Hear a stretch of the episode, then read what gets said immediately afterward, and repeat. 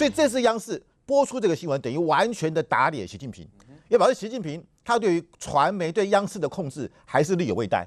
那再来就是这个当然会更增加他内心的恐惧，就有人给他唱反调。再来，李克强之前说过，中国有六亿人月收入一千块人民币，表示这个脱贫致富这种是假的。那表示习近平他想要拿这个来作为他明年中共二十大，他要连任，他已经废除了国家主席任期制，这完全是冒天下之大不讳。为什么？因为江泽民、胡锦涛还活着，人家只做十年，你凭什么要做？继续做下去？做二十年，做三十年？那这样下去的话，将来将中国中国未来怎么发展呢？所以我觉得习近平拿这个脱贫来作为他的政绩，但是看起来现在是破功的。这是第一件事情。第二个，为什么为什么让他紧张？刚刚我们谈到了有十多个国家。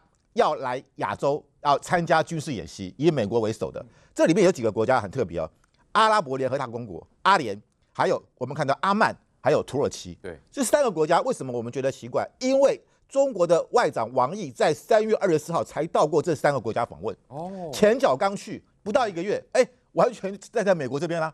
王毅那个时候到到这个中东，因为他当时。三月二十号，他跟这个布林肯啊，跟这个呃苏利文见完面，大家不欢而散嘛，在阿拉斯加。后来呢，王毅赶快啊，就赶快先回北京，然后跟这个俄罗斯驻这个俄罗斯的这个呃外交部长呃，这个拉夫罗罗夫见完面之后，他赶快兼程跑到中东去，要巩固中东。可是看起来中东他访问了六个国家，那三个国家跑掉了，所以就表示他的这个中东之行可以说是无功而返。那再来，我们可以看到这个一个蛮非常严重的，大家看到。就感到这样的十个国家距离在亚洲，因为我们看到日本可以说是直接的说啊，台湾海重要性，包含这个日本的防卫相岸信夫，他说台海如果赤化，情势将严重的变化。那我们刚刚也谈到了这个国澳洲国防部长杜登，他说澳要不能够低估台海的风险，对，然后要澳洲有万全准备。所以你看，连澳洲连日本都完全集中啊，还更不要讲美国的这个战略竞争法，目前在国会。呃，参议院的外交委员会通过，里面是把台湾纳入美国的同盟，所以我不需要讲，今天是台湾问题国际化最高潮，台湾问题国际化其实上是很难做的，可是这个时候为什么推动了？感谢习近平。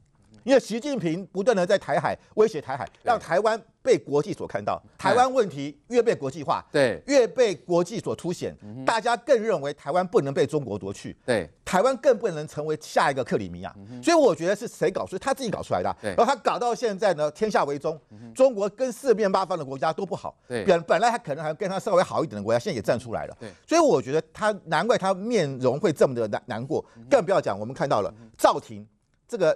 中中国的红二代拿到这个奥斯卡的金像奖最佳导演跟最佳影片，对。啊，这个所谓游牧人生，结果中国的官方媒体噤若呃不敢报道，不啊，只字未提，对，本来是中国封杀了嘛，对，我们看到韩韩国女星拿到了这个女主女主角，哇，韩国女这个可以说是大全全国欢腾啊，中国竟然不敢不敢讲这件事情，只因为赵婷之前说过，她觉得她在中国的时候，国内的谎言很多。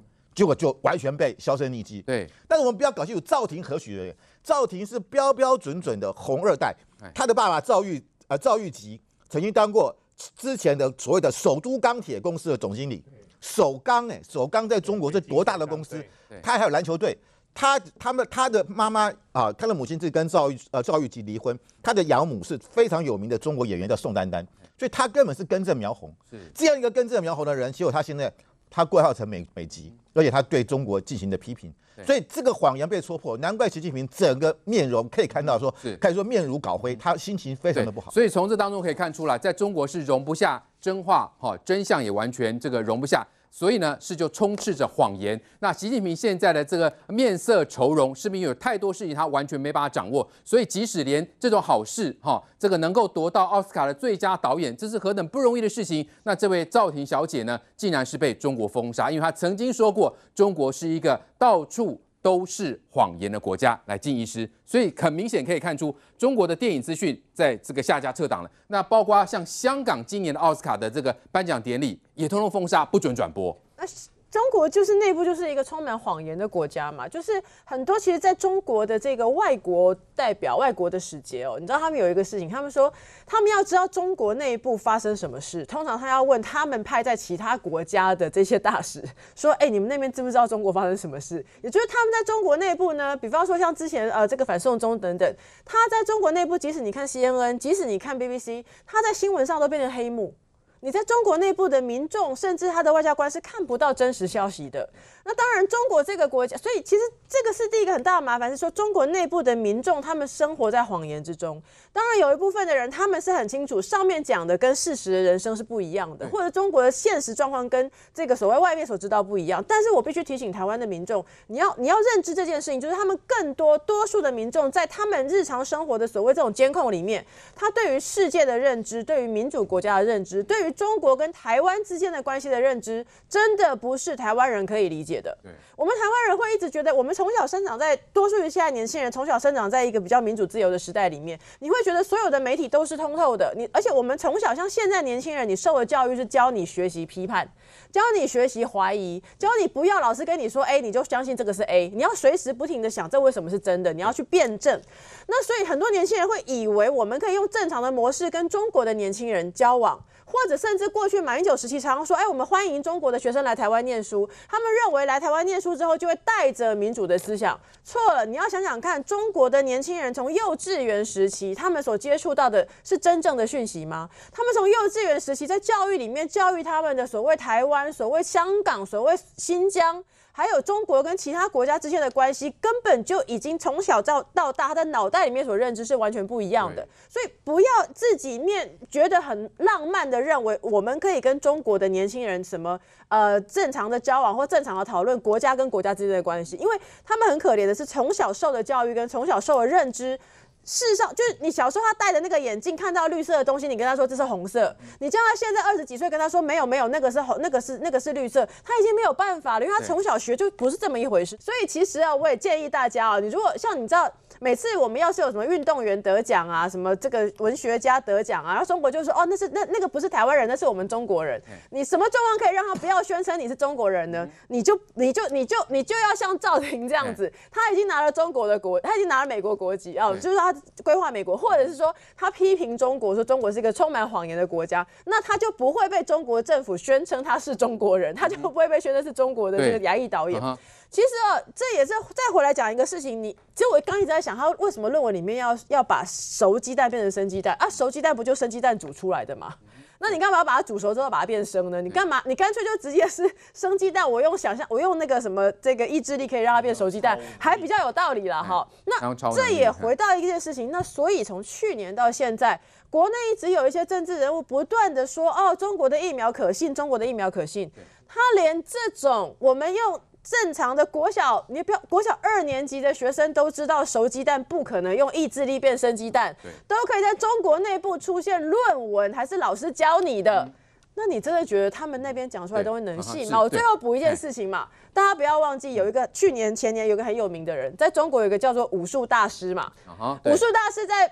我记得四十五秒之内就被一个所谓业余的武术人给 KO，这个国家就是这个状况、啊。来来问，所以呢，在这个中国，即使你根正苗红，像赵婷这样子哈，出身是这个高干这个之后哦，但是你讲了真话，就是没办法被容忍了。所以这个就非常荒谬啊！你很明显的就是政治上的一个不正确啊。如果是在其他的任何一个国家，不是像这种共产制度独裁的一个国家，任何一个他们老百姓说：“哎呦，我夺到奥斯卡双金哦，而而且是亚裔的第一人哦，这对整个国家民心的一个振奋，那是多可怕的一件事情啊！”哎，结果卖公啊，你的转播那天的那个颁奖典礼没有转播，对，然后这部电影在中国里正在中国你想上映，不可能的事情。所以这个就是完全是不同的世界。为什么习近平你说那一张照片他看起来那么忧郁？他当然忧郁啊！啊，这些本来在其他国家都是很开心的一件事情，在习近平看起来都是完全是胡说八道，全部政治上都不正确的，你这会动摇民心的。对他来讲都是一种压力啊。所以你再强的一个军事预算，投入多少的一个啊钱进去，让一个国家更富强，只要你这个制度啊，你不去改变的话，一天到晚你就会告诉老百姓，想想哦，当初韩江、湘江的一个血战哦，想想当年哦，我们在万里江的长征。你都已经讲说你中国都已经多壮大了，一碰到问题就就叫你的老板就去想想我们当年哦，跟国民党在打仗的时候，我们是万里长征，你干脆就老实的讲说被被国民党追着打，那那是为什么他特意动不动碰到问题的时候就一定要让老百姓去回忆这一段，有压力。第二个。把整个民主意识给提上来，对，完全是为一个人自己要当皇帝啊。当一个国家里面一个领导者全部都是不想交棒，全部一直想当皇帝，就会出现莫名其妙的事情，连自己的国民拿到奥斯卡的双金，嘿，政治不正确，然后动不动你的教科书论文会告诉你说熟鸡蛋到最后会变成生鸡蛋，这个都莫名其妙。在在台湾呢、哦，有办法去附和的可能就只有中国国民党。在去年的十月份。在立法院提案说，来，我们应该台美来复交，然后呢，我们美国应该要要建议美国来协防台湾，叫政府赶快去斡旋。对对对。结果现在的跟你讲说，美国如果来哦，全部都是要占台湾便宜的，错乱，逻辑错乱，嘿。哦，再来关心中共军机侵扰台湾西南海域呢，已经是成为一个常态了。那昨天上午呢，又有这个运八反潜机、还有远干机、还有计侦机等等呢，进入我们的西南空域。那最特别的就是在这个台湾的西南空域呢，它竟然只飞高度只有三十公尺。要讲瑞德哥了，到底他们飞这么低的目的是什么呢？他是说是要来测试台湾空防雷达的死角吗？呃，事实上呢，那么从今年二月的时候，最低三百公尺。对，上个礼拜五的时候呢，飞到一千两百公尺。那么飞机故意低飞，我们就要非常小心。为什么呢？以这次运八，就螺旋桨的这个运八，好，它反潜机啦，或者是天呃所谓的天干机啦，有这些相关的电子设备等等啊，它故意飞那么低，它一定有它的这个作用嘛。嗯、那如果是它执行反潜任务的话，故意飞低，下面是不是有潜艇？对，有他们的潜艇还是别人的潜艇在做潜艇训练，那是一个考量。另外一个考量就是，他的确在测试台湾的雷达死角。哦，哎，不要忘记。那么我们上个礼拜传出来说，国防部预计，那么很可能从明天开始，在我们台湾的恒春半岛附近，可能是李龙山附近，因为我们现在当年在美军的建议下，在屏东大汉山建立一个雷达嘛，但毕竟它年纪比较大了，哈，比较旧了，所以本来就想要换一个比较大型的，大概比新竹乐山雷达小一号，对，但是也是普爪雷达，好，然后呢？如果我们把它安置完毕的话，理论上整个南海我们全部都看得清清楚楚。那中共他自己本身不断在西南角、西南角这样飞，台湾有没有你的雷达死角看不见的？他当然想知道啊。所以最好的办法就是怎么样，飞到那个地方，让你看看你会不会警告我。我们现在都用中华民国空军广播而用的方式嘛，对不对？所以有。那这件事情怎么知道？现在哈、喔，我台记者人我告贼啦，大家都在蛋呐，都在那边听。我以前也是这个考照合法的国际火腿族，所以我也可以监听。我常跟人讲，我没事在监听。以前呐、啊，以前在在监听南京军区，在监听这个呃，像包括这个沈阳军区还有兰州军区，我都在听啊。那有人在听，听到三十公尺，除非是我们的中华民国空军广播讲错。告诉各位，普爪雷达在对岸的中国，它的。飞弹或是它的航空器，包括飞机、直升机起飞五公尺，我们就抓到了。抓到了以后，马上进行驱隔。你没有发现吗？我们只是只是这个广播之外呢，我们国防部出来讲说，昨天有运八、歼十、歼十六，我们都知道。对，各种型号，有些我们还没有起飞，我们也知道。是为什么会知道？因为我们的扑爪雷达非常的棒，这就是为什么美军肯给，为什么里面会出现。疑似雷神公司的人啊，其实是我个人都怀疑根本就美军啊，你知道吗？所以他是不是在测试？还有，我们更要注意一点，他除了在测，哎，其实飞三十公尺是很危险的，非常危险，十层楼高而已。我讲白的，里面如果不是无人机的话，事实上是很危险。那个海浪一个不小心了，你一个不小心就被砰就就整个掉下去了。他故意的，我们更要小心，他以后可能会大举用无人机来测试你所有很多的那个雷达死角。对，我们台湾的航海岸线啊。大概细口练邓故也专播。如果我们的这个岸置雷达没办法的话呢，事实上都有海巡署的相关的雷达在协助，所以中共很有可能用这个在进行一个测试。嗯，的确好。所以啊、呃，面对这样的情况，其实呢，呃，现在中国也要关注啦。美军是不是有所谓的新战法呢？来，这个呃，国民兄 P 八 A 可以挂弹是吧？这是对于中共的军舰产生相当大的杀伤力吗？我们要这样讲，这个叫所谓开仓拍照，然后基本上呃反潜机哈，基本上不会没事哈就秀出那个弹仓，因为秀出那个弹仓，我们就可以推算推算出，哎，它里面装的是鱼雷有多少枚，然后飞弹多少枚，大概是这样。所以其实这个叫所谓开仓，然后故意哈让呃军事媒体拍照，这个是呃军事展列部。那其实 P 八哈算是。呃，取代哈之前的 P 三 C，我们也在用哦，就呃 P 三 C 一个后继机种。那呃，它跟 P 三 C 比较不一样，它是你看它旁边有两个涡轮扇引擎，然后基本上来讲，这个所谓的喷射飞机，那喷射飞机要叫螺旋桨飞机哦，它飞得来一个快。那一般来讲，我们说它是空速五百节哈，那呃海面下的潜舰哈，大概哈核子潜舰对最多跑到三十到四十节哈，那你三十节的潜舰要对上五百节哈以上的那些呃反潜机，基本上是呃我们叫做呃力有未逮哈那。呃，P 八比较比较威力比较大的地方，就是它它除了啊搭载所谓的鱼雷之外呢，它也可以搭载所谓对地啊对地打击的飞弹，比如说小牛飞弹呢，还说呃反舰的鱼叉飞弹。换句话说呢，它可以对潜，也可以攻陆哦。那攻陆的话，其实呃它最大的麻烦，当然啊，它呃原本的目的哈，就取代哈所谓的 P 三来来做一个反潜的作用。那呃，这个 P 八哈，那上面可以搭载所谓一百枚左右的叫声纳浮标，我们叫玻璃哈。那声纳浮标、声纳玻璃的话，其实它就说，呃，通常反潜做法是大概每五里的地方哈，会投一个声纳浮标。那五里、五里、五里，那飞行二十五里的时候，这个叫反潜一个栅栏。换句话说，这是一个天音障哈。那天音障这边布一排，然后这边呢再布一排，那基本上就会呃，如果说底下有潜舰的话，它会得到一个交叉方位。好，所以其实。呃，我们要这样来看啊，其实反潜机最大的恐怖的地方哦，就是第一个哈，它可以搭载声纳浮要比较多。那第二个就是说哈，呃，它可以长时间哦在滞空，制是呃停留的叫滞空。那滞空时间比较长啊，那比较长的话，其实呃它就可以哦压制哈部分的潜舰活动。那我们不是常说嘛，我刚刚说啊，中国会经过海南岛啦，然后巴士海峡的出穿所谓第一岛链哦。那呃这个只是我们看到的呃台面上看得到，那其实水底下其实。美国早就布满了一大堆听音器了，那只是说 P 八呢，只是一个算是一个相辅相成。那我们看呢，周边国家有谁有在用 P 八？韩国哦，澳洲、纽西兰哦，所以其实这几个国家哈都引进呃引进所谓的 P 八。那当然了，先前有 P 三，那日本是呃使用 P 三最多的国家，我们也有，韩国也有，所以其实。这整个所谓第一岛链下来哦，基本上哦都算是哦美国的反潜机的天下。那当然，现在有更好的那种 P 八反潜机，当然呃有经费的国家当然会陆陆续续引进。但虽然说它的造价比较高，啊一架都大概两亿多美金，所以其实蛮贵的，但是好用。OK，好，其实这两天呢，外界还在关注就是呃有关这个印尼潜舰的事情。那他们的军方二十五号证实了这个失踪的潜舰呢。已经断成三截，五十三人罹难。来，宽哥，所以到底呃，可能原因是什么呢？怎么会在海中就断成三截嘞？这次印尼哦发生这个潜舰的事件，真的让大家觉得很不舍哦。因为在无线电的通讯当中，各位知道他最后的通讯是什么啦？他最后的通讯是确认鱼雷发射。他确认鱼雷发射完之后，就通音讯就全无了。那这时候呢，又就有个麻烦，因为本来船是在海里面好好的，可能在运行当中，因为他们在做演练。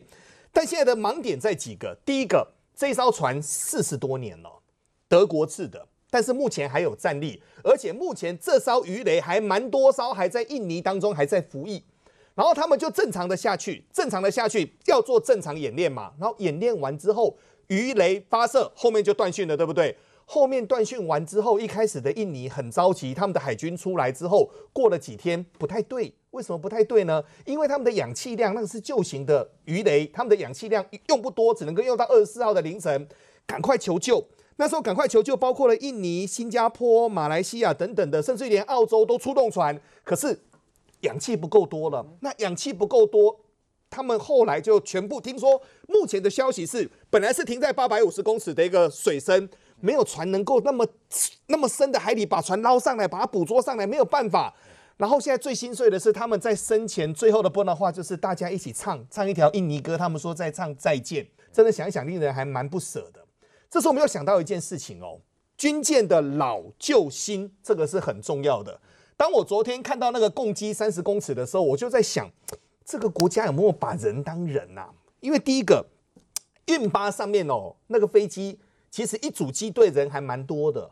他们今天为了寻找一个所谓的雷达的一个死角，然后这么多人，各位去想哦，很大台的飞机耶，不是小飞机哦。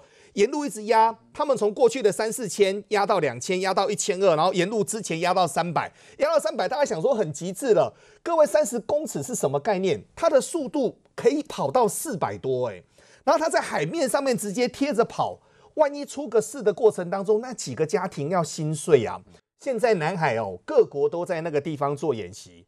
希望说，在演习的过程当中，可以对中国产生一定的震慑能力哦。现在来看的话，大家都在关心台湾，这个对我们台湾来说是好事。但是习近平他延续一直要维持他的一个皇帝梦。目前就整个亚洲来说，中国就是瞪动。